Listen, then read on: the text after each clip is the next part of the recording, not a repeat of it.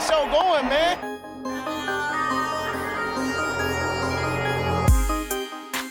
Angelo, what an interception!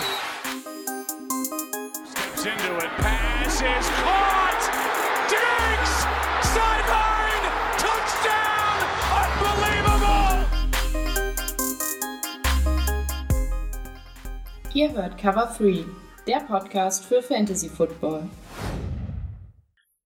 Moin und herzlich willkommen zu einer neuen Folge Cover 3 der Fantasy Football Podcast. Mein Name ist Timo. An meiner Seite Brady. Hallo, schönen guten Tag. Und Rico ist dabei.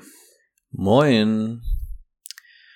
Ich fasse einmal zusammen, was so die Woche passiert ist. Die zweite Hörerliga von uns ist fast gefüllt. Es fehlen noch drei, vier Leute. Ähm, und dann kann es auch losgehen.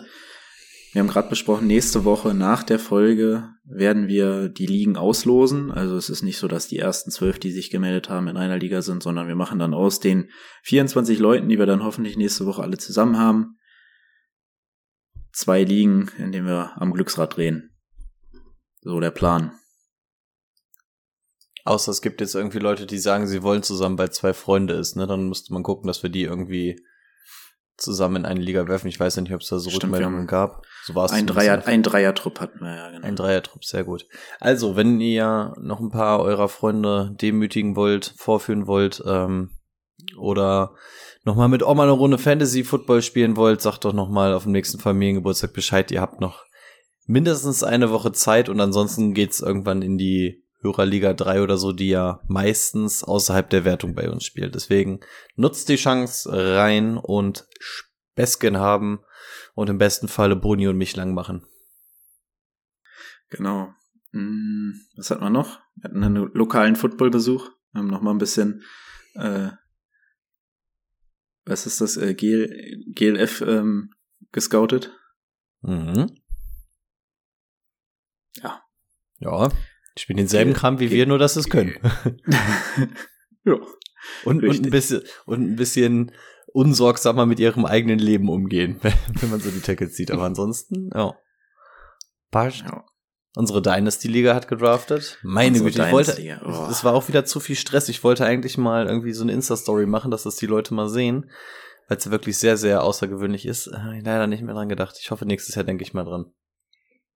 Weil Ja. du 780 Trades gemacht hast? Mm, Sechs. Aber es fühlte sich Also, nach mehr an, ja. Also wirklich, also das kann man jetzt hier auch noch mal sagen. Rico war top, top vorbereitet. Rico ist äh, bei seinem Dynasty Draft immer top vorbereitet mit Stift, Papier. Hat gesagt, er lässt hier alles zu sich fallen. Er, er weiß, was er machen wird, an welcher Position. Wir sind fünf Minuten im Draft und es wurde alles über Bord geworfen. Nein, Na, es war so 1-0. Es war 1-0-1 stand, wurde gesagt, wir, äh, Timo ist jetzt on the clock. Und dann ist bei Rico so ein Schalter am Kopf ausgegangen. Ja, oder wir machen das jetzt so und so. Nein, nein, nein, nein. Ich war an der 11 und war in Diskussion mit der 8 und wir hatten schon vorher so ein Trade so lose klar gemacht und haben gesagt, wir gucken einfach, wie das Board bis dahin fällt. Und dann gehen wir in die verkürzten Verhandlungen. Und Das haben wir auch gemacht. Dann bin ich von der 11 auf die 8 gegangen. Ähm, hatte dann noch die 11 und 13. Die 13 habe ich äh, weggetradet ins nächste Jahr und hatte dann noch die 13 und bin mit der, glaube ich, noch zwei Spots nach vorne gegangen, weil wir da so ein äh, Agreement untereinander gemacht haben. Aber ich bin bei den Spielern geblieben, die ich die ganze Zeit am höchsten auf dem Board habe und ich habe letztendlich überhaupt nicht mehr gezahlt als ähm, sonst. Also die Opportunity war einfach da. Ich hatte selber nicht damit gerechnet, aber die Opportunity war dann einfach da. Ja. Kann man, kann man machen, nix. ja, also ist auf jeden Fall ein Highlight. Kann ich nur empfehlen, falls ihr selbst eine Dynasty habt, so ein Live-Draft. Das macht schon Spaß. Und, und wie sehr seid ihr geeitert, als ich, als ihr dachtet, ich gehe an 1-0-2? Ich, ich Ja, wusste, das dass war relativ an 1-0-2 schnell, das gehst. war relativ schnell. Klar, das ist nicht eins, also 102, also 105 war ja schon. Also da muss ich auch sagen, äh, äh, ach ja, gut, ist jetzt vielleicht nichts für einen Podcast, aber Also bei der 2 hätte ich auch gesagt, Erzähl. das geht nicht, weil die Person auch den Running Back brauchte und dann 5 hätte, hätte hätte die Person keinen Running Back mehr bekommen, beziehungsweise nicht das, was sie braucht, hätte von dir nicht den entsprechenden Gegenwert dafür bekommen, deswegen Also mit dem kann man sich jetzt vielleicht streiten oder so, aber dass es zumindest die Fünfer war mir eigentlich klar. Ansonsten weiß ich auch, dass das Ding wahrscheinlich nach dem zweiten Pick abgebrochen worden wäre. Also, ähm, ich verstehe halt nicht, warum ich jetzt zum jetzigen Zeitpunkt an seiner Stelle für einen Running Back trade. Wir haben eine Liga mit einem Quarterback, das heißt, an Stelle 5 geht auf jeden Fall ein Wide right Receiver. In dem Fall Zay Flowers. Warum nimmt er nicht Zay Flowers? So, du weißt nicht, also in dem Trade war Delvin Cook gegen 1,05 und noch ein bisschen hin und her. Aber das war das Hauptding. Und ich verstehe nicht, warum soll ich denn zum jetzigen Zeitpunkt für Delvin Cook traden, wo ich nicht weiß, spielt, in welchem Team der landet. Wenn er bei den Patriots landet, ist das eine absolute Katastrophe. Wenn er bei Miami landet, halt, halt, warte, warte, ja, ja, ist ja egal, aber du weißt es nicht. Du weißt nicht, wo er landet. Wenn er bei Miami landet, dann kann ich das zu dem Zeitpunkt, in dem ich das weiß, immer noch machen. Aber ich muss Jets doch nicht genauso das jetzt problematisch. Machen. Ja, ja, und das Ding also, ist einfach, er ist nicht im Win-Now-Modus und Delvin Cook hast du wahrscheinlich zwei sichere Jahre. Deswegen habe ich auch gesagt, so in dem Falle, klar, es ist der Name Delvin Cook. Ah, ich hätte einen Trade auch unter gar keinen Umständen an seiner Stelle gemacht. Aber gut, er hat jetzt seine zwei ja. Running Backs, ne? War sein Achillesferse, hat jetzt Jameer Gibbs und Delvin Cook. Das ist ja, glaube ich, so das, womit er rausgehen wollte. Aber ich hätte es in der Situation auch auf keinen Fall gemacht. Aber deswegen lieben wir ja auch Fantasy Football. Ja, so ist es. Und damit haben wir, glaube ich, die ganze Woche zusammengefasst und können zu den News kommen. Breaking News. Ich würde fast behaupten, dass wir damit sogar die Newswoche der NFL abgeschlossen haben, weil da glaube ich nicht so viel war, aber vielleicht hat Brady ein bisschen was gefunden. War super. Jo, Sonny Michel ist zurück bei den Rams. Wup wup. Und die Bills haben Mac mit, mit McDermott und Beans bis 2027 verlängert. So, das war das, was ich hatte. Gut, schön. Machen wir weiter, wa? Da hast ja. du selbst nicht mal mehr Ergänzungen zu, oder? Also ich habe nur die Ergänzung, dass ähm, Chuck Clark jetzt definitiv raus ist. Ähm, Safety von den Jets mit Torn ACL. Ich glaube, den Verdacht hatten wir letzte Woche schon. Das ist jetzt auf jeden nee, Fall. Nee, ich glaube, wir hatten letzte Woche hatten wir einen, einen von Colts. Texans. Oder Colts, ja, okay. Colts, glaube ich. Colts Safety. Ja, ist auf jeden Fall alles jetzt nicht so wild. Vor allem hier wurde ja mit Adrian Amos eventuell schon der direkte Ersatz geholt. Ähm, nee, ansonsten Rumor-mäßig, Hopkins wieder nichts gehört. Delvin Cook soll jetzt wohl aus der Gerüchteküche so auf drei Teams runtergebrochen sein, hatten wir gerade schon gehört. Es sollen die Patriots, die Jets und die Dolphins sein. Aber tatsächlich auch noch nichts geholt, gehört. Ich weiß nicht, ob wir J.K. Dobbins drin hatten, dass der ja auch mit dem Holdout droht. Ähm, ja, Barclay bleibt weiter dabei. Also nee, bisher passiert wirklich gar nichts. Und was ist mit meinen Lichtverhältnissen hier los? Ich sehe aus wie so ein Engländer gerade auf dem Weg nach Malle. Danach ist er komplett rot, aber ich sehe wirklich aus wie die letzte Kalkleiche. Naja, dann ist das so. Nee, also mehr habe ich tatsächlich diese Woche dann auch nicht. Na gut. Dann kommen wir gleich zu einer spannenden Division beim Thema der Woche. Let's get to work. Das Thema der Woche. Ihr habt euch die Analyse für die AFC West gewünscht. Danke nochmal dafür. Die anderen beiden hatte ich fertig und dann wurde die Abstimmung irgendwie nochmal, weiß ich nicht, also ich hatte irgendwie das Gefühl, dass die nicht so viele Stimmen hatten, als ich geguckt hatte und auf einmal hieß es AFC West. Naja. Ich glaube, die Woche davor oder zwei Wochen davor hat es mit der N NFC North oder AFC North oder so, wurde dir doch in die Karten gespielt. Ja, genau. dann ist es wahrscheinlich jetzt nur fair. Und jetzt habe ich die nächsten zwei Wochen halt dann frei.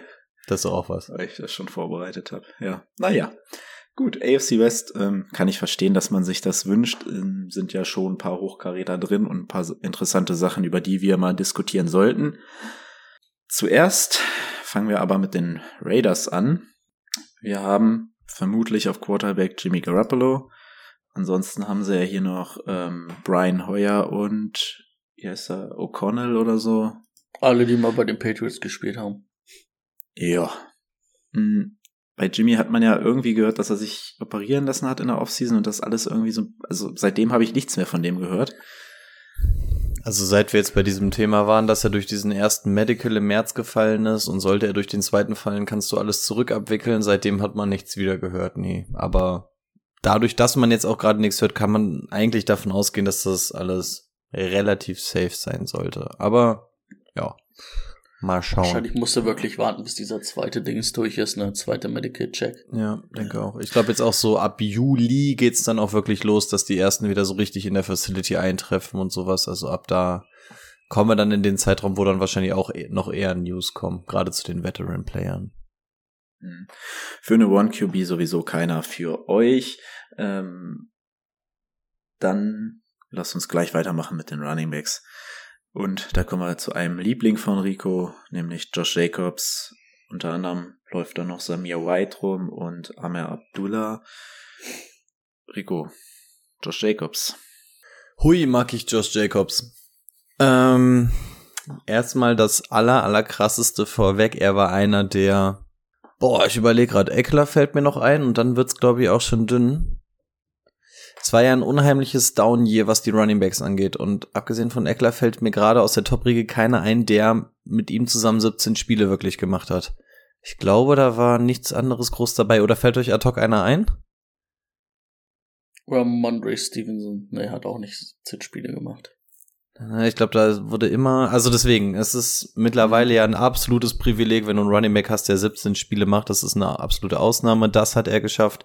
Ähm, ein absolutes Attempt hoch mit 340. Man konnte letztes Jahr so ein bisschen den Take-off machen. Ah, Samir White gedraftet. Vielleicht geht da ja irgendwie was. Nee, ist nicht. Also das ist die Josh Jacobs Show gewesen. Äh, Career High mit 1650 Yards, 12 Touchdowns. Ja, daneben noch mal über 50 Receptions gemacht für 400 Yards. Das heißt, äh, Total Yards sind über 2000 gewesen. Geisteskrank. Also wirklich ununfassbare Saison gewesen. Mm, sollte unter einem Jimmy G gerade so dieses Passing Upside sollte wahrscheinlich auch nicht weniger werden, denn man hat auch bei einem Jimmy G gesehen, dass er gerne diese Dump-Off-Pässe beziehungsweise die Option nutzt, wenn der Running Back denn irgendwie Backboard oder Steuerbord irgendwie rumläuft. Ähm, ansonsten, er spielt um seinen Vertrag. Gib ihm. Also ich habe gar keine Bedenken, dass er weniger eingesetzt wird oder ähnliches. Ob er die Zahlen hält, wag auch ich zu bezweifeln, aber selbst wenn er sie nicht hält, ist das locker ein Top 5 Case, dass er da reinfallen kann. Und von daher habe ich Josh Jacobs wirklich ununfassbar hoch und ähm, ich habe ihn persönlich an der 3, da ist bei dem Konsens der Liga wahrscheinlich Bijan. Da muss ich einfach sagen, so die Zahlen will ich von Bijan erstmal sehen und selbst wenn die hier ein bisschen von Josh Jacobs runtergehen, wie gesagt, wenn ich da einen habe, bei dem ich von 1500 ähm, Rushing Yards vielleicht ausgehen kann oder zumindest 1500 Total Yards, ist das schon eine absolut geile Fantasy-Saison für einen Running Back. Und Sky is here the limit. Deswegen ähm, bin ich all in bei Josh Jacobs. Ist nicht dieser unfassbare Fancy Pick, den alle haben wollen.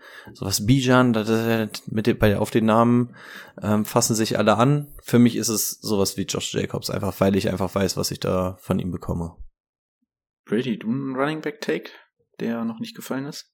Let's go, Samir White. Nein.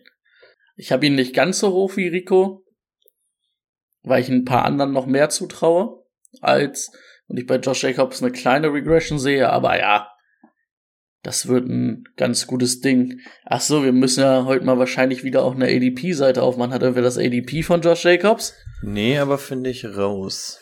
Hm. Ich würde dann erstmal weitermachen, wenn, wenn ihr sucht.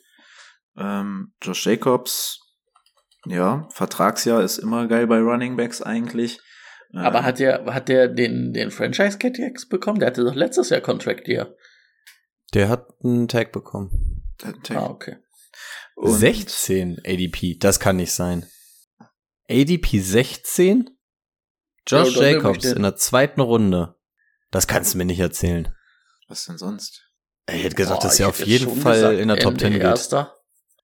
Top 10 hätte ich jetzt vielleicht nicht gesagt, aber so Ende Erster. Obwohl, weil, ob er jetzt Top 10 Ja, oder Ende 15, Erster ja. ist dann halt auch das Gleiche fast, ne? Ey, aber heftig, also ich hätte ihn jetzt so ADP 8 oder so genommen. Also ihr könnt jetzt mal sagen, ich habe ihn in einem Tier mit Nick Chubb. Nick Chubb besserer Läufer, aber 400 Yards ähm, Receiving, 12 Rushing Touchdowns, das kriegt Nick Chubb super schwer aufgeholt. Deswegen habe ich ihn äh, in einem Tier mit Nick Chubb. Saquon Barkley hat im Endeffekt das aufgelegt, was Josh Jacobs letztes Jahr auch hatte. Ob die jetzt marginal übereinander, untereinander stehen, macht für mich nicht den Riesenunterschied. Und dann habe ich tatsächlich noch einen Austin Eckler, der mit der Regression, die er eigentlich haben muss, ähm, im Endeffekt auch bei 2000 Total Yards rauskommt. Also gibt mir einen Case, warum er deutlich drunter sein sollte und definitiv aus der ersten Runde rausfallen müsste. Also, Also ich habe vielleicht bin ich zu hoch Also bei da- ihm, aber die ich sind ja Gründe. alle, die sind ja alle an dieser Grenze da. Also das, die haben ja alle diesen ADP. Also diese Ende Runde 1, Anfang Runde 2. Also Ich hab bei Nick Chubb und jetzt so nicht, schon gesagt, dass kann, frech ist. kann ich nicht einen höher und einen tiefer ranken. Also bei Barkley. Du musst also halt die, die, die sagen, Offense ist halt geiler. da müsste ich jetzt aber lügen. Ähm, du hast halt jetzt, ich, ist Brandon Bowden dieses Jahr dazugekommen oder haben sie den letztes Jahr schon geholt? Jetzt reden wir über Brandon Bolden. Nee, aber weil das ist halt diese klassische jo Josh McDaniels Sache. Der hat ja gerne einen extra Catching Back, ne? Ja, das hat ja Abdullah letztes Jahr gemacht. Ne? Genau. Und daher kann ich mir vorstellen, dass das vielleicht ein bisschen runtergeht. Also ich habe halt Josh Jacobs nicht im gleichen Tier wie Nick Chubb und Saquon Barkley. Und Austin Eckler ist sogar noch mal ein Tier drüber bei mir, wenn ich Also- ehrlich bin. Ich habe Austin auf 1. Den habe ich nicht, aber ich habe McCaffrey und, und Eckler halt als einzige in Tier 1. Und Bijan geht ADP 8. Also, das ist die Hälfte. Also, ich, ich, ich bash auch viel zu viel auf Bijan im Endeffekt rum. Mich nervt einfach nur die Tatsache, dass er so komplett überdraftet wird dieses Jahr. Und wenn man da jetzt einfach Aber mal sieht, muss findest du, dass er überdraftet ist? Also, Naja, ich, ich meine, wir haben, wir haben die Zahlen von Josh Jacobs gerade vorgelesen. Also er ist definitiv Ja. bei über 2000 ähm, Total Scrimmage Yards gewesen. Sagen wir, der geht ein bisschen runter. Geben wir ihm 1800. 100 Rushing weniger, 100 Receiving weniger. Ähm, und also du hast eine 1800 Total Yard Saison von Josh Jacobs predikten wir. Was predikten wir denn bei Bijan? Dann muss es ja weit über 2000 fast sein, damit es sich lohnt, den quasi bei, zum halben ADP, also wirklich acht Picks früher zu ziehen. Und das denke ich einfach, das ist doch, das ist doch so verwegen für einen Rookie zu sagen, ähm, also klar, Bijan, einer der mit wahrscheinlich nach Saquon jetzt das größte Talent, was aus dem Draft kommt.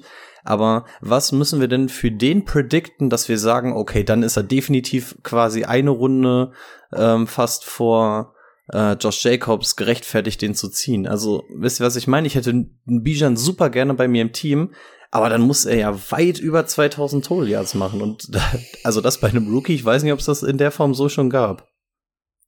Also gebe ich, da gebe ich äh, Rico aber recht. Also äh, wird Bijan so viel mehr als ein Josh Jacobs machen?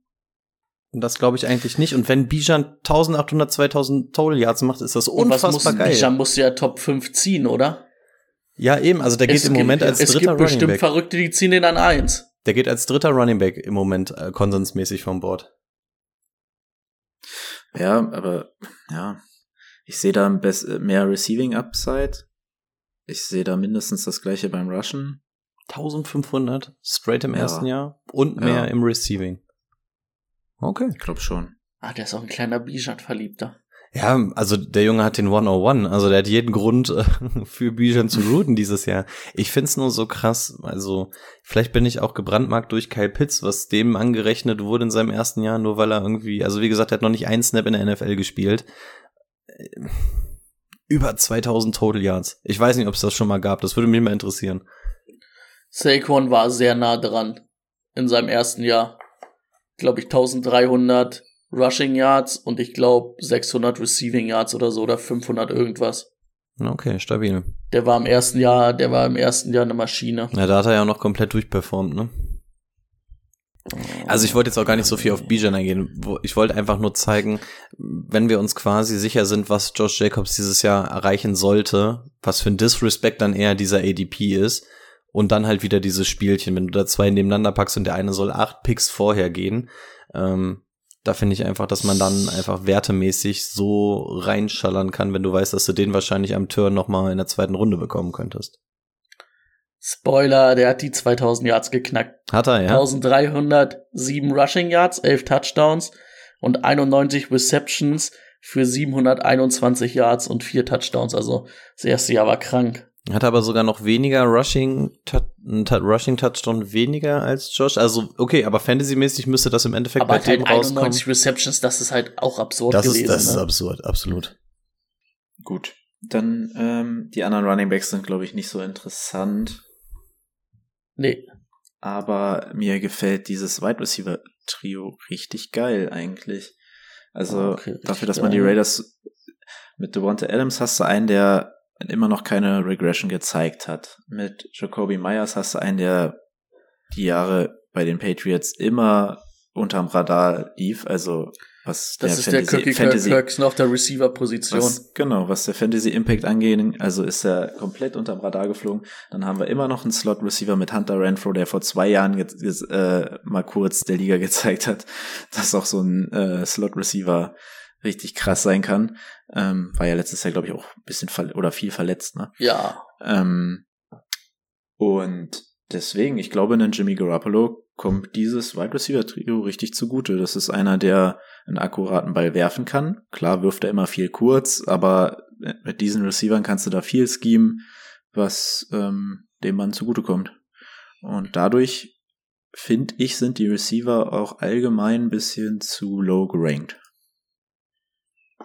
Mm, Also bei, bei Jacob, äh, Jacobs, bei Jacoby Myers und Hunter Renfro habe ich ein bisschen die Angst, ähm, dass die sich ein bisschen zu viel selber wegnehmen. Weil eigentlich ist Jacoby Myers halt auch seine stärkste Rolle war ein Slot Receiver in New England. Und das war er auch. Und ich traue keinem von beiden so eine richtige Outside-Rolle zu. Myers vielleicht noch eher als Renfro, aber es wird halt schwer. Und bei Devontae Adams, ja, der hat Total Stats, fand ich den letztes Jahr wirklich auch gut. Aber der hatte halt auch so ein paar richtige Müllwochen wieder dabei, ne? Der hatte so richtige Wochen, wo er richtig komplett ausgerastet ist. Und richtige Müllwochen. Und ich bin mal gespannt, man hat es jetzt noch nicht gehört, aber wie, wie findet er das, dass er zu den Raiders geht, zu seinem Kumpel Derek Carr, der jetzt dann rausgeekelt wurde, ne? Weiß ich halt auch nicht, wie geil er das findet. Ich habe schon eine kleine Regression bei, ähm, bei Devontae Adams, aber ist bei mir auch immer noch knapp in den Top Ten, also davon abgesehen. Ich würde eigentlich auch nur auf Devonta Adams großartig eingehen, weil die anderen beiden oder wie viel auch immer es sind, werden wahrscheinlich irgendwo an der Top 50 kratzen, bei mir zumindest irgendwie. Und aus Redraft-Sicht ist das so jemand, den du dir mal mitnehmen kannst, aber nicht musst. Äh, Hunter Renthro ist, glaube ich, auch das Problem, dass sie ihn immer noch loswerden wollen. Also der steht, glaube ich, inoffiziell immer noch auf dem Trade-Block bei den Raiders. Ähm, und ja, Jacoby Myers, ja. Aber wie schon gesagt, das kann, glaube ich, ganz gut passen, gerade mit Jimmy G. Ähm, viel wichtiger, Jimmy G hat auch die tiefen Bälle geworfen. Ähm, in San Francisco, das haben wir gesehen, das ist natürlich wichtig für Devonta Adams. Und irgendwie ist Devonta Adams ziemlich abgerutscht bei mir. Das war übrigens der Wide Receiver Nummer drei letztes Jahr. Und trotzdem ist er ziemlich abgerutscht bei mir. Ich habe ihn in einem Tier mit Stephon Diggs, CD Lamb, AJ Brown, dafür kriege ich von Brady eine Kopfnuss und Jalen Waddle. Ähm, aber ich habe ihn in dem Also- Tier tatsächlich noch relativ niedrig. Und das ist eigentlich fast ein Disrespect an ihn meinerseits jetzt. ADP liegt übrigens bei der 3, 14 habe ich gesehen. Und Devonta Adams ist einfach ein unfassbar solider ähm, Wide Receiver. Und auch mit dem Jimmy G sollte das nicht so viel schlechter sein als mit einem ähm, Derek Carr. Von daher sehe ich eigentlich keinen Grund, dass da eine riesengroße Regression einsetzen sollte. Aber laut meinem Board fällt er von der 3 bis auf die 8, was eigentlich schon eine riesen, riesen Regression wäre. Und das tut mir eigentlich selber ein bisschen leid. Also ich könnte mich auch mit der 7 oder so anfreunden. Ähm, aber dann an Leuten wie CD Lamp oder Dix vorbeizukommen, finde ich aus Fantasy-Sicht auch schon wieder echt schwer. Also ich glaube, er wird ein unfassbar guter Wide Receiver 1 in deinem Team sein. ADP gefällt mir eigentlich auch, gerade am Turn Was, was ist der ADP? äh, 14. Okay. Also ihm an Turn zu 10. nehmen, finde ich eigentlich auch relativ geil. Ähm, Da, da wäre ich halt nur ein bisschen so, ich wäre sauer, wenn ich den in der ersten Runde nehme, wäre aber d'accord, wenn ich den in der zweiten Runde nehme, so. Das ist, aber das ist auch einfach nur dieses, dieses Spiel, dass ich dann ein besseres Gefühl hätte, obwohl es halt keinen Unterschied macht, ne? ja. Adams und Dix rausgehen am Turn. Ist okay. Oh, wenn du aus ähm, Dix Lamp machst, ja. ich glaube, Lamb fällt da nicht hin. Boah, Lamp, da bin ich, da bin ich da. Ich habe Lamp nur ein hinter Dix dieses Jahr. Also Lamp hab- hat ein gutes ich hab- Upgrade gemacht, wenn ich mal sehe, wo ich ihn sonst hatte im Vergleich. Ich hab Lamp ist bei mir vor weit Dix. vor, ja. Lamp ist vor Dix? Okay. Ja. Mm, ja, nee, also ich, ich, ja, also mit Adams, ich glaube, man kann nicht viel falsch machen und auch äh, ein, äh, du kannst ihn als fast als deinen letzten Receiver auf die Bank setzen, einen äh, Jacoby Myers, wenn Hunter Renfro wirklich noch weg ist, dann ist das so eine sichere Nummer. Ich finde schon, dass man das ganz gut machen kann.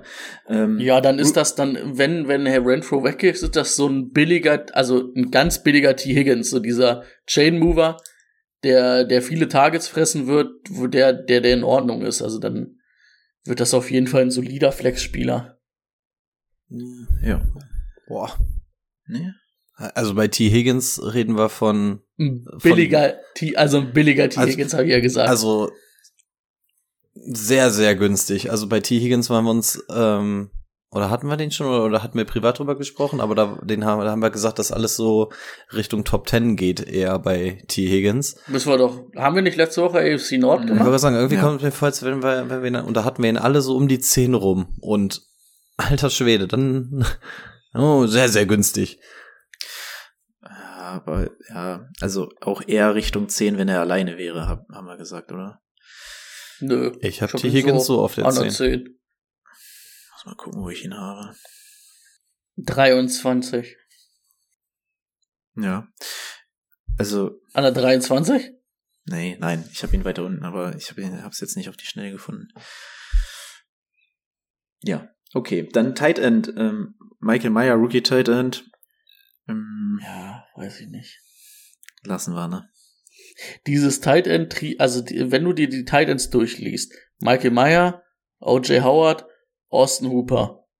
Ja, äh, wird irgendwer schon die Bälle fangen, aber vielleicht auch alle drei zusammen. Also es wird auf jeden Fall fantasymäßig für keinen interessant. Und ähm, wir waren ja alle auch bei Michael Meyer relativ niedrig, ne? Solide, aber halt auch kein wirkliches Upside und ja, weiß ich nicht, ob das jetzt der Spot ist. Also in seinem Rookie-Jahr würde ich da komplett die Finger von lassen aus Redraft-Sicht. Ja, Rookie Tight End eigentlich sowieso. Und es gibt für mich auch nur einen Rookie Tight End dieses Jahr, der einen gewissen Impact hat. Und das ist einfach Kincaid aufgrund des Landing Spots. Ähm, Ach so, Entschuldigung. Und also wir, wir, wir haben jetzt auch im Dynasty Draft gesehen, dass er ziemlich hoch bei uns weggegangen ist. Also auf Jahre gesehen, Titan ist ja immer eine Jahres Pro Projection. Da hast du eigentlich nie was aufs erste oder zweite Jahr gesehen.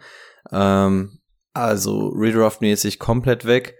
Dynasty-mäßig könnten wir da vielleicht einen anderen Take-off machen, aber so erstmal Redraft-mäßig, nee.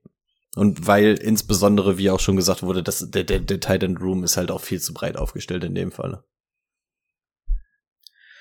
Dann können wir mit dem zweiten Team weitermachen. Das Wolltest äh, du nicht noch die Kicker-Legende Garne Carlson, der für 29 Fab wegging, äh, besprechen? Was sollte denn das mit dem Trade-Block jetzt noch?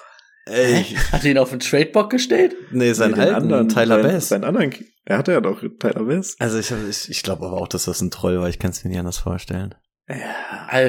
Ich habe ja gestern meinen Kicker entlassen und habe dann überlegt, ob ich mir einen neuen hole. Nee, ganz ehrlich, dann nehme ich den Kaderplatz erst für wen anders. Ey, Das stimmt wenn ich jede ja. Woche einen anderen Kicker spiele. ja. Wir machen weiter mit den Broncos. Hm? Und das wäre auf Quarterback Russell Wilson. Hat letztes Jahr nicht ganz so gut geklappt. Aber so ein bisschen Hoffnung, bisschen Hoffnung ist da, dass es vielleicht besser wird, Fragezeichen at Brady. Das Gute ist ja, es kann nicht viel schlechter werden. Das hatten wir bei irgendeinem, äh, bei Deontay Johnson mit den Touchdowns. Es kann nicht schlechter werden. Ja, also sind wir davon, also wir sind schon davon entfernt zu sagen, dass, dass Russell Wilson dann ist, oder? Ich glaube schon, dass er noch ein bisschen was im Tank hat. Ja, ich glaube auch. Und wenn nicht Sean Payton das aus ihm rauskitzeln kann, dann weiß ich nicht wer. Also, ich würde ihn jetzt dann halt auch nicht in die Riege der Starter, also der, der Leute, die ich täglich oder wöchentlich starten lasse, mitnehmen. Ah, so ein Weekly Streamer, Und es wird halt, muss halt besser werden als letztes Jahr, weil eigentlich haben wir ja letztes Jahr schon gesagt, der Kader ist ja da. Also von daher, ich denke schon, dass wir einen besseren Russell Wilson sehen als letztes Jahr, aber dass das Fantasy-mäßig halt vielleicht mal für eine Woche interessant wird. Aber auf Dauer muss man dann gucken. Ja, also wir haben dieses Jahr auch keinen Pick mehr von den Broncos, von daher dürfen sie gerne wieder durchstarten. Ähm, ich, also ich bin überzeugt davon, dass es, dass es da dieses Jahr wieder bergauf geht. Also nicht zuletzt ähm, aufgrund des neuen Head Coaches wird das da, glaube ich, echt wieder gefixt. Das war, glaube ich, ein Down-Year, was die gesamte Mannschaft anging, was der Wahnsinn war und sich insbesondere in Russell Wilson gespiegelt hat. Ähm, also ich gehe nicht davon aus, dass das jetzt das Karriereende von Russell Wilson ist und dem jetzt alle Räder abfallen und dann kommt jetzt gar nichts mehr. Also ich glaube, das wird definitiv ein Bounceback. Ähm, ich glaube, Sean Payton freut sich auch richtig doll auf ihn, mit ihm zu arbeiten. Ähm, Javante Williams kommt auch zurück, muss man auch sagen, wird der Offense wahrscheinlich auch ganz gut tun. Ähm, auf Running Back gab's ja auch so ein paar Problemchen. Ja, Russell Wilson ist einer, den, der wird wahrscheinlich irgendwo so in diesem Weekly Streamer Tier rumkreisen. Und wenn ich ganz spät einen Quarterback nehme und ob es jetzt sowas wie ein Tour, ein Gino, Doug Prescott, Kirky Kirk Kirkson oder Russell ist, würde ich mir Russell lieber mitnehmen, würde gucken, wie er die ersten vier Wochen funktioniert. Und im Zweifel bist du nicht an Wilson gebunden, weil dann kannst du auch einen von den anderen nehmen und bist dann in dem Weekly äh, Streamer Tier. Ich finde es aber ein Late Quarterback, der sich absolut zu holen lohnt, weil wenn er wirklich sein Bounceback hat, wirst du ihn nicht mehr in dem Weekly, Weekly Streamer Tier bekommen. Deswegen finde ich es gut, wenn man mit ihm startet. Und wenn es nicht funktioniert, so be it, kannst ihn droppen, machst dein Weekly Streamer Team weiter und hast quasi nichts für ihn bezahlt. Und ich glaube, dass, dass es funktionieren wird mit ihm. Hm. Ja, bin ich, bin ich ähnlich bei euch, würde ich nochmal bei den Wide right Receivers mit drauf eingehen. Da hat sich ja auch ein bisschen was getan, aber zunächst machen wir die Running Backs. Ähm, Joante Williams. Ist er fit? Wann ist er fit? We will see. Und sie haben sich äh. Ryan geholt von den äh, Bengals. Und das sollte für die, zumindest fürs erste halbe Jahr, echt ähm, eine günstige Alternative sein auf Running Back. Der hat gezeigt, dass er Bälle fangen kann, der kann laufen. Aber wenn, also, wenn Javante Williams vom Start an fit sein sollte, dann wird's für P. Ryan eng. Dann wird er nicht überleben können. Das ist wirklich, wenn vielleicht ähm, Williams nochmal fünf Wochen, vier Wochen braucht, drei Wochen, dann ist das die ersten zwei, drei Wochen echt interessant. Also ich hatte ihn letztes Jahr auch mal zwischendurch, wo ähm, Mixon gestruggelt hat und Mixon verletzt war. Da ist das halt echt gut, weil er kann es halt solide, wenn er die Attempts kriegt, aber ist halt kein. Also da ist halt Javonte Williams deutlich besser, ne? Ja, also wenn Javonte fit ist, ist das da der Starting Back, wenn es da nicht mit dem Teufel zugeht. Ich habe es jetzt ungefähr so projected, wo wir jetzt in etwas stehen, dass man sagt, okay, vielleicht wird er am Anfang nicht voll dabei sein oder ein bisschen fehlen. Erstmal vielleicht ein bisschen P-Run und dann wird's wieder rüber geschiftet und so habe ich sie jetzt letztendlich auch ähm, gerankt. Also sind wir jetzt viel im If-Szenario für mich wissen nicht, wie der Stand ist. Wenn Javont in Woche 1 fit ist, gib ihm, kannst du den sehr, sehr gut spielen. Äh, zulasten von P-Ryan. P-Ryan wird so dieser typische sein, den du irgendwie auf der Bank haben wirst und der wird dann so ein bisschen mit reingefeatured. Haben wir auch bei Sean Payton mit Camara, Ingram und so in den guten Zeiten gesehen. Also ist jetzt auch nicht das Problem, gerade wenn Javont ein bisschen angeschlagen ist. Aber wenn er wirklich nur so dieser Handcuff ist, ist es natürlich aus Fantasy-Football-Sicht jetzt nicht so sonderlich relevant. Wenn es wirklich so ist, dass P-Ryan anfangen könnte, habe ich auch gar kein Problem dafür, ähm, damit ihn mir auch wirklich ähm, auf die Bank zu setzen oder gar zu spielen am Anfang, denn dass P-Ryan es kann, habt ihr ja auch schon gesagt, das haben wir auf jeden Fall gesehen. Nur wenn er wirklich zu diesem Handcuff verkommt, wäre das Ganze ein bisschen schade. Also das ist jetzt auch, ist jetzt keine Wette von mir, so wo ich komplett die Hand für ins Feuer legen würde, aber es war Woche vier. Es war eine der schlimmsten Knieverletzungen, die du dir für einen Running Back vorstellen kannst. Und es ist das erste Jahr danach. Da sind, äh, sind Running Backs erstens nicht gut und zweitens werden sie viel geschont. Von daher glaube ich schon, dass man P. Ryan das ganze Jahr was von haben könnte.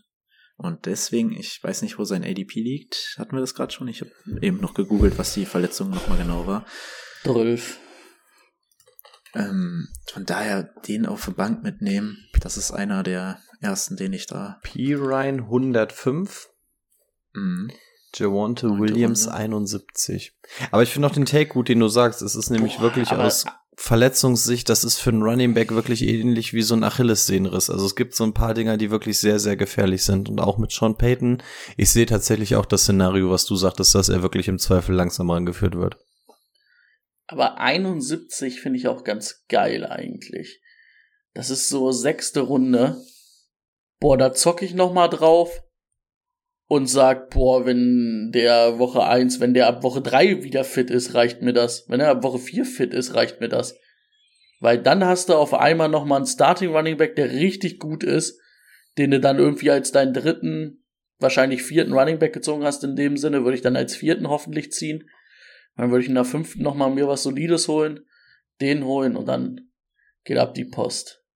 Also in der Größenordnung finde ich auch diese Spielereien dann ganz okay, weil da steht das Grundgerüst von deinem Team, ab da kann man dann anfangen, mal so eine Wetten vielleicht einzugehen. Ob es dann Javonte wird, muss, bleibt jedem selbst überlassen, aber wie Brady schon sagt, so ab der Runde auf den Starting Running Back zu zocken, ab da kann man es dann zumindest machen. Und du könntest rein theoretisch sogar den, ähm, den Stack nehmen und nimmst dir Javonte, wartest noch zwei Runden und nimmst dann nochmal P-Ryan als Absicherung. Ist tatsächlich auch ein denkbares Szenario, sofern du keine anderen Broncos Player in deinem Lineup hast. Gut, wir kommen zu den Right Receivern und da ist im Draft ein neuer dazugekommen, das ist Marvin Mims. Ansonsten haben wir Jerry Judy und Kirtland Sutton, im weitesten Tim Patrick. Jerry Judy und Kirtland Sutton. Äh, Ich hoffe, das Projekt, dass man Jerry Judy in den Slot stellt, ist jetzt endlich mal komplett ad acta gelegt, weil das kann der Typ nicht. Stell den Outside hin, dann ist es gut. Und ich glaube, das könnte mit Sean Payton ganz gut funktionieren. Marvin Mims in Slot, so ein Vertical Slot, ähm, ist auch das, was Payton viel bei den Saints gespielt hat, bis die letzten Jahre dann Drew Brees nicht mehr weiter als fünf Yards werfen konnte, dann wurde es halt immer die Slant. Ähm, Aber, ist da- ja noch Slantboy. Richtig, ist ja ein Slantboy. Äh, vielleicht wurde er auch dadurch erst der Slantboy, wer weiß. Äh, auf jeden Fall, ich glaube schon, dass das dieses Jahr sehr viel besser im Passspiel wird. Ich finde den, den Right Receiver Room immer noch ein bisschen overhyped, aber ja, es sollte ausreichen. Wen habt ihr da als Target gesetzt, wenn man mal die ADPs ähm, sich daneben legt? Rico, hast du einen Favoriten? Für mich gibt es quasi sogar nur einen, den ich hier wirklich targete und das ist Jerry Judy. Ähm, ADP liegt bei 59 und gerade gegen Ende hat mir der Stretch wirklich sehr, sehr zugesagt, was diese Connection zwischen äh, Wilson und Judy anging. Also wenn man das hochrechnet, kommt man wirklich auf aberwitzige Zahlen. Ähm, also am Ende hat mir das wirklich gut gefallen. Sean Payton weiß, dass wenn etwas funktioniert, dann spielt man es auch und baut drum herum. Ähm, ich habe richtig Bock auf Jerry Judy. Ich glaube auch, dass der sich deutlich absetzen wird dieses Jahr. Alle anderen dahinter werden eine echt gute Rolle spielen. Habe ich auch kein Problem damit, mir die so ein bisschen einzusammeln. Aber ich glaube, dass es wirklich all in bei Jerry Judy sein wird. Ähm, die Connection, die Russell mit einem Receiver aufbaut, kennt man. Und gerade so das Ende hat mir echt gezeigt, ich glaube, da könnte was gehen. Also ich bin, ich, ich kann es jetzt gar nicht so unfassbar geil untermauern, aber ich glaube tatsächlich, dass Jerry Judy einer der großen Breakout-Kandidaten dieses Jahr ist. Brady? Hm. Muss ich noch mal kurz was gucken. Ja, soll ich noch eine erzählen? Kannst du machen. So viel, aber ich habe eigentlich auch nicht mehr so viel. Was mich bei Jerry Judy halt viel gestört hat, war wirklich, dass er ja bei jedem Coach irgendwie versucht wurde, in diesen Slot zu pressen. Und das darf nicht passieren, weil der Mann ist gut gegen Man-Coverage, der Mann ist eine Wurst gegen Zone-Coverage. Und wenn du dann noch in der, in, im Slot spielen sollst, boah, hat mir einfach nicht gefallen. Ähm, aber das, was dann halt die letzten Wochen, was Rico auch gesagt hat, was so gut lief, das war dieses über Outside, das war dieses ich eins gegen eins, ich bin besser als du. Und ähm, wenn wir dabei bleiben, dann habe ich auch Hoffnung. Der Typ ist halt auch 6'1, 192 Pfund. Also ich weiß nicht, was der im Slot ähm, zu suchen hat. Russell Wilson wirft eine der besten tiefen Bomben ähm, in der NFL. Also es ist ja Match made in heaven. Aber ja, wäre dann auch gut, wenn es dann auch genauso gespielt wird und das Rad nicht versucht wird, neu zu erfinden. Und wie gesagt, bevor ich jetzt gleich eher ange angekreuzigt werde, weil ich jetzt Cortland Sutton oder so nicht erwähnt habe, wie gesagt, ich glaube, dass dahinter insbesondere Cortland Sutton auf der 2 landen wird. Aber wenn ich wirklich so nach diesem großen Faktor suche innerhalb dieses Teams, wird es für mich definitiv Jerry Judy sein und alles andere darum. Ja, kann sein. In welchem Maße das Ganze aber ist, weiß ich nicht, denn ich halte tatsächlich ja auch von dem Teil relativ viel. So, Brady, hast du es gefunden? Ich habe alles gefunden, was ich will. Ja. Also ich sehe Judy und Sutton nicht so weit auseinander davon abgesehen. Und es steht und fällt halt mit Russell Wilson. Weil wenn Russell Wilson so schlecht ist wie letztes Jahr, ist kein Receiver interessant. Also, ja. Wird man sehen. Ich habe ja eher meine Vorlieben für Sutton, bin ich auch ehrlich. Ähm, würde ich auch immer noch so knapp vor ihm, vor ähm, Judy sehen. Ähm, aber ja, sehen wir. Ja, Greg Dulcich ist einer, mit dem Rico sich auch ein bisschen mehr beschäftigt hat. Und den hat, das klang eben auch relativ positiv. Ich habe ihn auch, ja, so in dem, ja, nimmst du mal mit, kannst du aber auch wieder cutten, Tier. Letztendlich ist er auch genau das. Also ich habe ihn auch nur an mhm. zwölf, auch wenn meine Takes jetzt wahrscheinlich sehr, sehr rosig klingen werden, habe ich ihn auch nur an zwölf, da bin ich realistisch. Ähm, ist halt einer dieser typischen Leute, die ich genau wie Cole Kmeet, Juban Johnson, Higby, was weiß ich nicht was, irgendwie mitnehme und zur Not wird er gecuttet. Ja, genau das Tier ist er. Ja. Ich habe ich hab, ich hab den, ich habe ähm, ja, dieses 150, Entschuldigung, dass ich jetzt ja, bitte. dieses 150er Ranking heute gemacht. Ich habe Dulcic, Kmet und Higby alle direkt hintereinander da. Direkt hintereinander sogar, sehr gut. Ja. Ähm, ja, also in dem Tier, Tier ist er auch irgendwie. Aber dass er in diesem Tier ist, ist eigentlich das, was mich so aufhorchen lässt. Das ist ein fucking Rookie-Tight End gewesen. Wir haben vor zehn Minuten habe ich es gesagt. Äh, Tight Ends werden ab Jahr drei vielleicht interessant.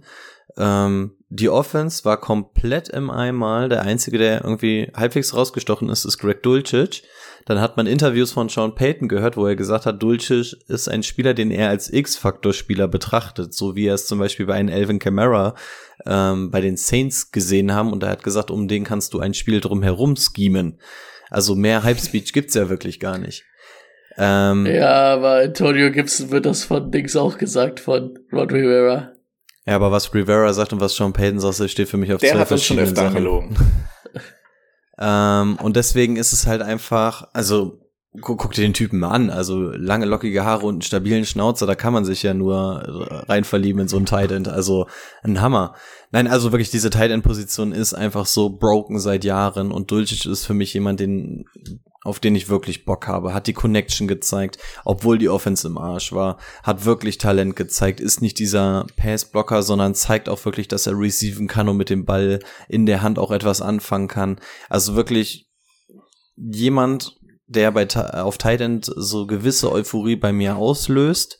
Und das ist auf Tight End halt wirklich sehr, sehr selten der Fall. Aber wie gesagt, Kirche im Dorf lassen, für mich ist er auch nur auf Platz 12.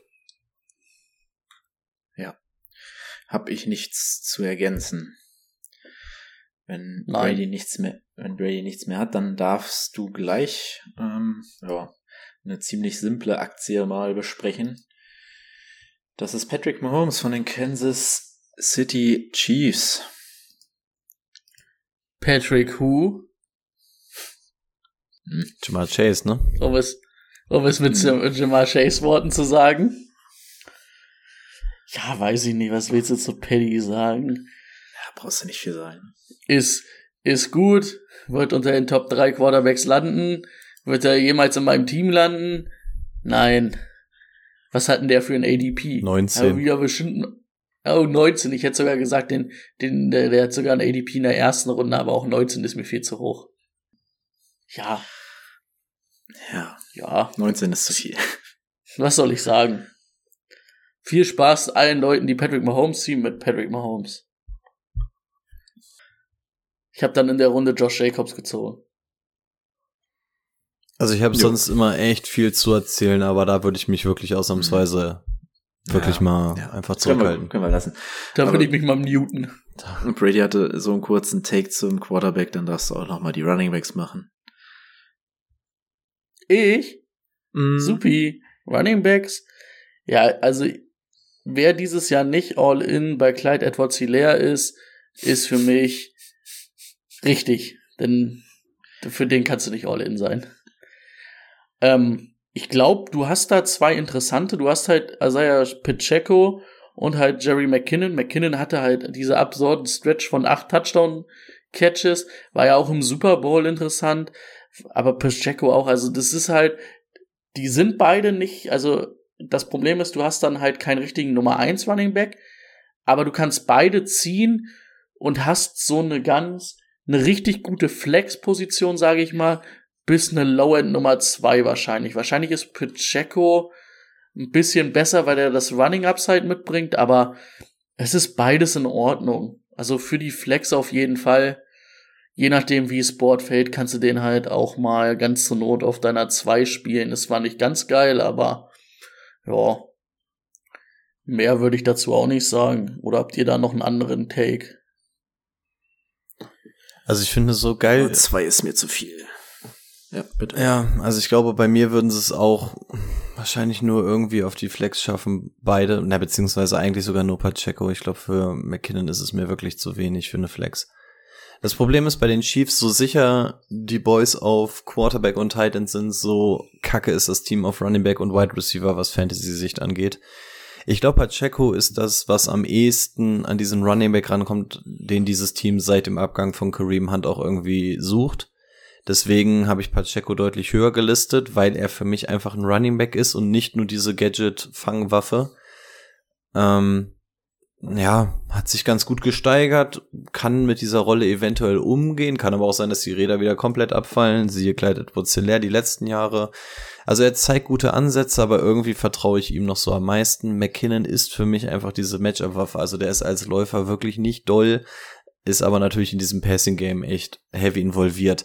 Wie sehr dieses Passing-Game aber noch da sein wird, denn dieses Passing-Game auf den Running Back besticht einfach durch Kreativität und der kreative Kopf dahinter könnte, sofern es nicht auch zum großen Teil Handschrift von Andy Reid ist, eventuell jetzt bei den Commanders sein. Deswegen will ich auch erstmal sehen, wie sieht es denn ohne Bienemy aus? Was für, also wie wird das hier alles geschemt? Machen die wirklich weiter ihre verrückten Sachen? Und deswegen bleibe ich dabei, Pacheco ist einfach ein Running Back, zeigt guten Ansatz, deswegen ist er für mich jemand, den man eventuell Richtung Flex stellen kann.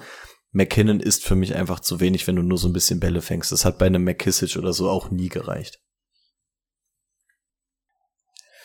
Habe ich wieder nichts zu ergänzen, aber ich würde mal mit den Wide Receivern anfangen. Aber ist zumindest letztes Jahr vor Pacheco gelandet, ne? Fantasy-mäßig. Ja. Das mag sein, aber Pacheco ist ja, glaube ich, auch erst in der zweiten Saisonhälfte überhaupt in Erscheinung getreten. Also, Right Receiver ist auch schwierig. Wir haben im Draft Rushy Rice dazu bekommen, letztes Jahr Sky Moore. Dann haben wir Kadarius Tony letztes Jahr in der Saison geholt, jetzt auch noch in der Offseason Richie James und mein Freund MVS läuft da auch immer noch outside rum. Versucht es zumindest. Also, was mich an diesen Rec- also was ich nicht verstehe, ist jetzt erstmal dieser Draft-Pick von Rushy Rice. Weil das ist wieder kein Outside Receiver. Ich weiß nicht, mit wie vielen Gadget-Spielern und Inside-Spielern wir hier die Offense aufbauen wollen. Aber genau mit Travis Kelsey in der Mitte brauchst du doch eigentlich mal einen vernünftigen Ex-Receiver. Und du kannst mir nicht erzählen, dass du wieder ein Jahr mit Waldes Scantling spielen willst. ähm, das ist einfach Let's go, MBS. Einfach eine Katastrophe. So, dann ähm, Richie James und Rushy Rice mache ich kurz. Diese Offense ist nicht einfach zu lernen. Das ist eine ziemlich komplizierte Offense. Von daher würde ich Rushy Rice, von dem ich sowieso auch als Rookie nicht viel gehalten habe, für dieses Jahr erstmal rausnehmen. Äh, als Rookie, als, als Prospect, ähm, würde ich erstmal rausnehmen. Dann haben wir einen Kadarius Tony, der ist ein ja, Fun-to-Watch-Spieler, ein Gadget-Spieler, aber kein Wide Receiver. Den, ähm, wenn du den irgendwie ins Open Field bekommst, ist das eine Waffe, aber der kann halt keine Routen laufen. Der ist halt auch drei Sprints von einer Hamstring-Verletzung immer nur entfernt.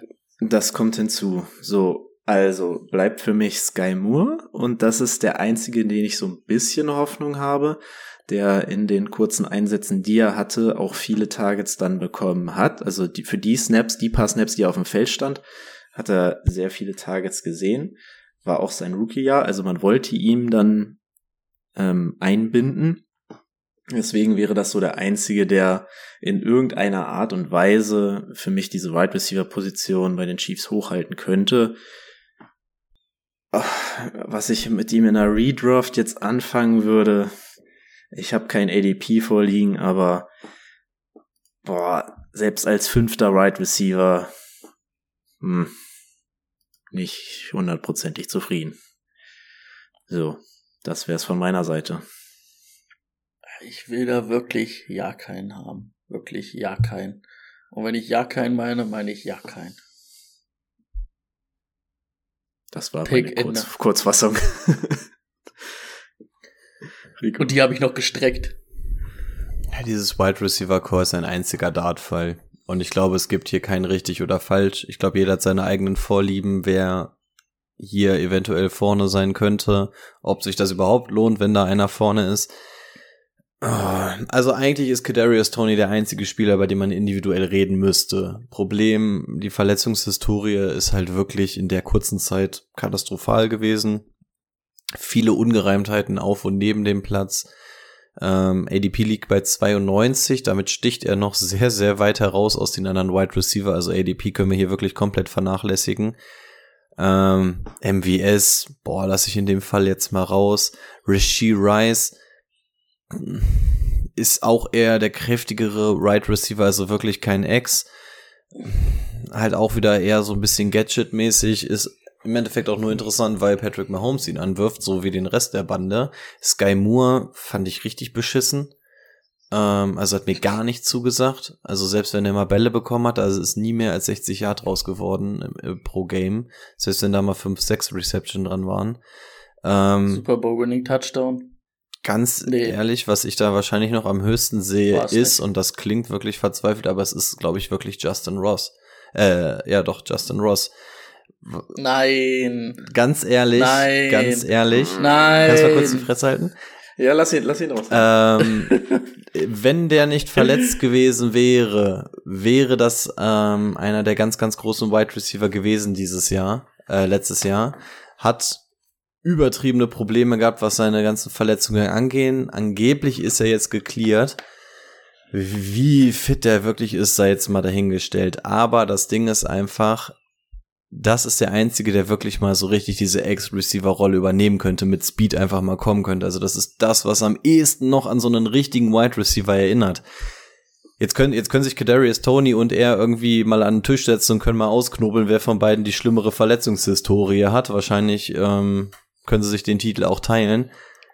Also ganz ehrlich, keine Ahnung. Also Justin Ross hat für mich zumindest individuelles Talent. Ob der je in der NFL einen Fuß fassen wird, ist die andere Frage. Aber ganz ehrlich, ob ich jetzt einen Gadarius Tony nehme, von dem ich eventuell drei Spiele bekomme, eventuell zehn, eventuell sechzehn, ähm, oder gebombte Rookies, ganz ehrlich, ich habe gesagt, es ist sowieso ein Dart Throw. Für mich wäre es dann in dem Falle Justin Ross. Nicht, dass ich ihn draften würde in einer Redraft-Liga, aber ich könnte mir bei dem am ehesten noch vorstellen, dass das der Receiver ist, der halt wirklich mal outside runtergeht und dann angeworfen werden könnte. Vor allem, weil der, glaube ich, auch ein ziemliches Monster ist, was die Maße angeht. Aber der hat auch im College mehr aus dem Slot als Outside gespielt, ne? Aber der ist äh, relativ viel mit der Route immer Outside noch geendet. Also der kann zumindest mit dem Speed dann Outside gehen. Also genau da, wo du als Patrick Mahomes hinwerfen kannst. Also er läuft Higgins sein, war der Outside Receiver. So wie zum Beispiel so eine Corner Route oder ähnliches. Also dass du dann zumindest auf die Outside gehst und dann, wenn der Ball da wirklich platziert ist, dass du dann einfach wirklich die Linie runtergehen könntest.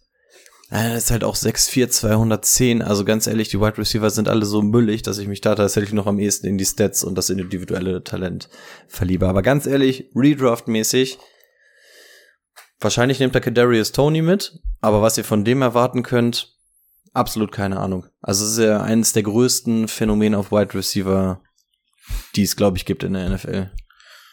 Also ich, ich, ich bin mittlerweile, ähm, versuche ich seit Wochen, mir Sky Moore für Kadarius Tony zu holen, weil ich wirklich den noch ein bisschen darüber sehe und er halt ähm, vom Wert her noch niedriger ist als Kadarius Tony. Aber geil, das ist trotzdem nicht. Und könnte aber vielleicht sicherer sein. Also das Problem ist einfach, man weiß, Ja. dass Tony irgendwie so ist kein Wide Receiver. Also Nee, erstens ja. ist er verletzt und zweitens kriegt er einen Ball in eine Flat oder er, kann, er kriegt einen Pitch hier, was weiß ich, was die da machen. Äh, Der kann keine, keine richtige Wide Receiver Route laufen. Das ist, Für mich ist es so ein Hat er nicht Diamant, der, aber wenn du ihn zu fest hältst, auf einmal so zerbröselt und dann ist er gar nichts mehr wert. Also es ist so, was will man mit so einer Kadarius äh, Tony Aktie? Also das kann voll geil sein, aber wirklich, wenn seine Verletzungskacke da wieder kommt, jetzt auch wieder das Video gesehen, wo er hier nochmal ähm, schön Grüße nach New York schickt. ähm, Mhm. Mit seinem Ring und so. Also der ist für mich eine tickende Zeitbombe, der Junge. Sowohl körperlich als auch mental. ich weiß gar nicht, hat Bra- Brady, hast du schon was gesagt? Ach ja, du wolltest, du findest keinen geil. Gut, Travis Kelsey können, Travis Kelsey können wir auch schnell abhaken, haben wir, glaube ich, immer noch alle auf A1. Solange der nicht, nicht äh, umkippt auf dem Feld, wird er das wohl auch bleiben. Dann kommen wir zu Justin Herbert und der, seinen Chargers. Also zu Justin Herbert muss man sagen, letztes Jahr hatte der irgend- musste der irgendwann Josh Palmer und ich weiß gar nicht, wie der andere Vogel hieß, anwerfen. Ähm, dafür hat er es Kann noch gut gemacht. Und hatte, glaube ich, zwischendurch keine Rippen mehr. Mhm, Hatte keine Rippen mehr. Ähm, sieht dieses Jahr besser aus, oder, Rico? Ja, also Justin Herbert, ich, ich war, ich, ist glaube ich so ein bisschen wie Schweinsteiger Lahm oder so. Es gibt so Spieler, gegen die kann man ja irgendwie nichts haben. Und für mich ist Justin Herbert, Herbert genau der Typ, der will mit der Öffentlichkeit an sich gar nichts groß zu tun haben, will einfach nur spielen und macht das einfach in einem unfassbar geiler Art und Weise. Ähm, ist jetzt, glaube ich, auch in den ersten Contract-Verhandlungen und man hört einfach nichts von ihm, weil er einfach so ein ruhiger Typ ist. Ähm, gefällt mir unfassbar gut. Letztes Jahr, habt ihr schon angesprochen, war natürlich auch ein bisschen dürftig, er hat trotzdem noch das Beste draus gemacht. Hat jetzt noch mal eine sehr gute Anspielstation dazu bekommen. Das heißt, er hat jetzt mindestens drei, wenn er den Running Back mal ausklammert. Also die Gegebenheiten sind auch schon sehr, sehr gut und von daher sehe ich keinen Grund, warum Justin Herbert nicht einer der deutlich besseren Quarterbacks sein sollte. Wenn der Junge jetzt noch ordentlich rushen würde, wäre es natürlich noch geiler. Das kriegen wir, glaube ich, aus ihm nicht raus. Ist auch von der Anatomie jetzt nicht unbedingt so seins. Aber ja, ich mag Justin Herbert einfach. Und da sind wir nicht im Weekly Streamer Gefilde oder so. Das ist halt wirklich, wenn du dich für Justin Herbert entscheidest, dann ähm, spielst du den natürlich auch das Jahr und das könnt ihr auch guten Gewissens. Ich suche euch zeitgleich nochmal einen ADP raus, liegt bei 45, ist wahrscheinlich entsprechend angemessen. Auch wenn es nicht meine Philosophie ist. Brady? Soll ich noch was zu Justin Herbert sagen? Muss- Hab ich du aber auch mit, nicht viel zu sagen. Nö, ich auch nicht. Also du kannst auch mit Eckler weitermachen. Jo, klar. Die haben sich ja geeinigt, das ist gut. Ja, wir hatten es ja vorhin schon, ne? Also ich habe ihn auf der auf der 2. Das ist ein Tier mit mir mit CMC. Das ist halt ein, ja, wenn du den irgendwo zwischen 1 und 3 ziehst, ähm, ist es ein No-Brainer, ne? Rushing-mäßig ist er jetzt die letzten Jahre auch solide geworden und Receiving-mäßig ist er sowieso eine Bombe. Also, da hast du ein sicheres Pferd, auf das du setzt. Ich denke, mehr brauchst du auch nicht sagen. Und ich glaube, der Rest dahinter ist eigentlich auch relativ uninteressant, ne? Wir haben ja immer gesagt, ah, brauchen wir eigentlich irgendwen, der so ein bisschen das Läuferische übernimmt. Aber es hat halt Austin Eckler die letzten zwei Jahre dann auch gesagt, so, naja, brauchen wir eigentlich auch nicht. Also ich kenne das auch. Trotzdem. Plus eins von mir. Also ich verstehe auch den Take, dass du sagst, dass du ihn auf der Eins hast. Von daher Ja, brauchen wir, glaube ich, nicht groß Kannst du beides über ihn machen. reden. Ja. Dann ähm, Wide Receiver. Ich habe es eben angekündigt. Wir haben hoffentlich dieses Jahr ein bisschen mehr Glück mit äh, mit weniger Verletzungen. Ähm, Mike Williams und Keenan Allen sind dafür ja prädestiniert. Dazu gekommen im Draft ist Quentin Johnston. Wir hatten ja über den über die erste Runde schon mal gesprochen und fanden den Landing Spot gut, aber von den vier Erstrunden-Picks für eine Redraft ist das wohl der schlechteste. Ich glaube, so hatten wir uns relativ geeinigt damals. Ah, ich finde den Landing, also ich finde Quentin Johnson einfach nicht gut. Also der gefällt mir einfach nicht. Ich hätte mir was anderes für die Chargers Offense ge gedingst. Das ist ja, im Prinzip ist es, ist es die Billig-Variante von Mike Williams, um den vielleicht abzusichern, aber nicht das, was die Chargers Offense vielleicht mal gebraucht hätte. Okay, also hätte ich jetzt auch noch später gesagt, möchte ich aber, kann ich jetzt ganz gut reinwerfen. Ich finde auch, dass Quinton Johnson, also was denen so ein bisschen gefehlt hat auf Right Receiver, ist dieses Speed. So, du hast Zay Flowers wäre der, wär der Pick gewesen, den sie nehmen hätten sollen. Genau, also Keenan Allen, diesen super Route Runner, Mike Williams, diese Outside-Waffe, der die Dinger aus dem fünften Stock pflückt, aber es fehlt so ein bisschen Geschwindigkeit und das ist nicht das, was jetzt Quinton Johnston da irgendwie groß mitbringt. Also, Leider nicht. Ja. Ähm, also ich kann mir auch also, nicht. Oder Brave. Ja. Ich kann mir halt auch nicht vorstellen, dass Quinton Johnson dieses Jahr interessant wird für eine Redraft-Liga. Hm. Bei Mike Williams, ah, der hat letztes Jahr, wie viele Spiele hat der gemacht? Das waren nicht viele auf jeden Fall. Was hat der für ein ADP?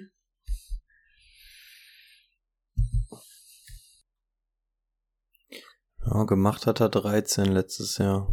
Hm. Echt? Oh, das kommt mir schon viel vor sogar.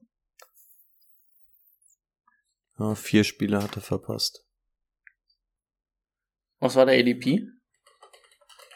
Der ist 63. 61, also so eine Javonte Williams Rolle. Keenan Allen ist 44. Ja, da wird Zeit, Zeit für Keenan Allen, der wahrscheinlich der sichere von beiden ist, ein bisschen mehr, ne? Aber Mike Williams könnte halt dieses so ein bisschen wie Javonte Williams vorhin sein, ne?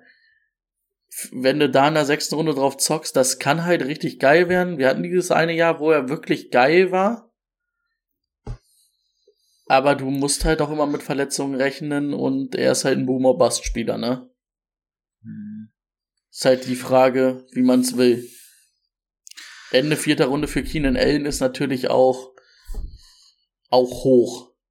Ne? Obwohl ich ja eigentlich, ich mag Keenan Allen auch, aber vierte Runde, ja, das, da musste, da muss schon der Rest sitzen und viel weg sein. Rico. Ich bin wer, fast wer, schockiert, wer wenn ich mir die Stats von Mike Williams angucke. Ich habe ihn nämlich selber letztes Jahr recht oft gespielt. Da sind tatsächlich von den Spielen, die er gemacht hat, ist ein Drittel sind 100 über 100 Yard Spiele. Und dann haben wir zweimal, dass er im 90er Bereich ist. Aber dann halt auch vier Stück irgendwie, wo er so ganz ohne rausgeht. Also schon mehr Boom als Bust, aber pff. ja, der Chargers Room. Also aus NFL-Sicht irgendwie ganz cool. Ähm, Problem ist einfach nur, dass man weder Mike Williams noch Keenan Allen in, in jüngerer Vergangenheit irgendwie über den Weg trauen kann, was Verletzungen angeht.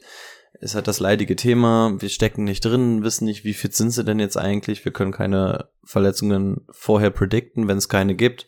Ausnahme Kadarius Tony.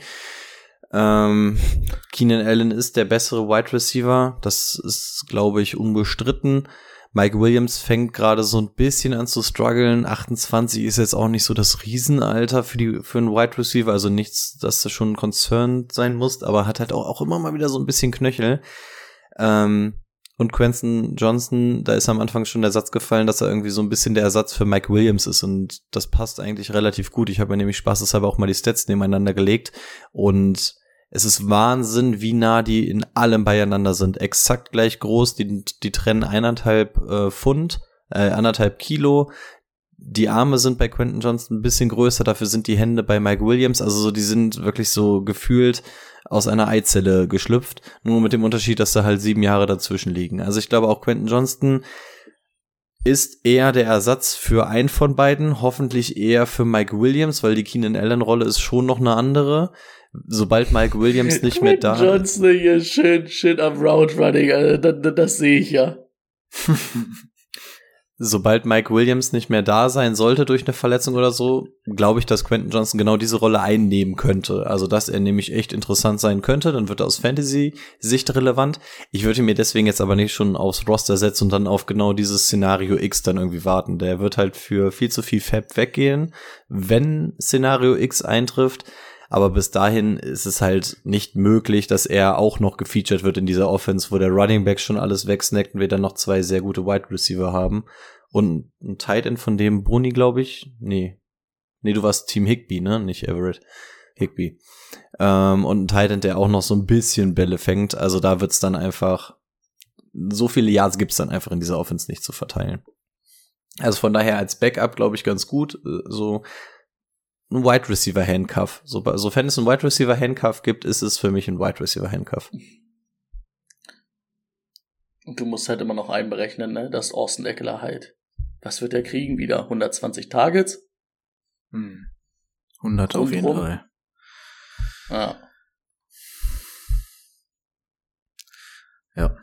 Nee, also glaube ich auch nicht, dass das für eine Redraft was ist. Wir haben noch, ja, Gott ihn angesprochen, Gerald Everett, aber das finde ich dieses Jahr mal gar nicht geil, vor allem wenn die Right Receiver fit sind. Glaube ich nicht, dass der da irgendwie eine Relevanz hat in der Redraft-Liga. Ähm, der hat es nicht mal in mein Ranking geschafft. Nee, bei mir. Also, bei mir glaube ich auch nicht. Und da ist ein Kate Ogden drin.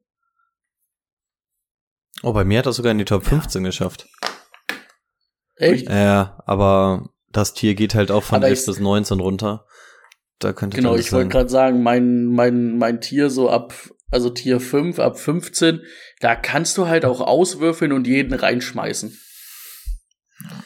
Ja, es gab halt so kurze Flashes von ihm und Justin Herbert letztes Jahr, was aber zum Teil auch dran liegt, dass ihm dann irgendwann die anderen Waffen ausgegangen sind. Und mhm. sobald dein Lieblingsspielzeug wieder da ist, ist die Frage, ob du dich, also sobald deine Playstation wieder funktioniert, ist die Frage, ob du dich wieder mit Straßenkrallmeide auf die Straße sitzt und dann damit wieder Spaß hast. Sitzt du wahrscheinlich eher wieder vor der Playstation und ähnlich wird es wahrscheinlich bei Justin Herbert sein. Also selbst Touchdowns hat er so ein bisschen gefangen, Red Zone ähm, mäßig ganz okay eingebunden, zwischendurch auch mal so 80 Yard Games Games und sowas, aber das ist einfach zu unregelmäßig. Diese Offense hat, haben wir gerade schon gesagt, viel zu viele Waffen. Da überlebst du halt einfach nicht. Da kannst du nicht noch den Tight End nebenbei stellen. Das definitiv. Hm. Jo, das war's für heute. Wir sind alle Teams durchgegangen. Ich habe auch gerade überlegt, welches Team fehlt uns denn noch? Da waren schon nee, vier. Ne, war, war, noch vier, ne? Eins, oh. zwei, drei, ja. Wenn wir noch eins hätten, müssen wir uns zeitlich ein bisschen Gedanken machen. Wir sind schon wieder hier irgendwie bei einer Stunde 15 oder sowas. Ja, nee. Das, das ist eine gute Zeit. Und egal welche Division ihr euch nächstes Mal wünscht, ich bin dabei. Ich schätze mal, es wird die South. Und dann wird die East der, der glorreiche Abschluss. Sind ja nur noch zwei, also das sollten wir hinkriegen. Jo. Gut dann äh, denkt dran, jetzt Bewerbung abschicken für die Hörerliga und wir dann hören wir uns nächstes Mal. Wir uns auf ein schönes Bewerbung schreiben.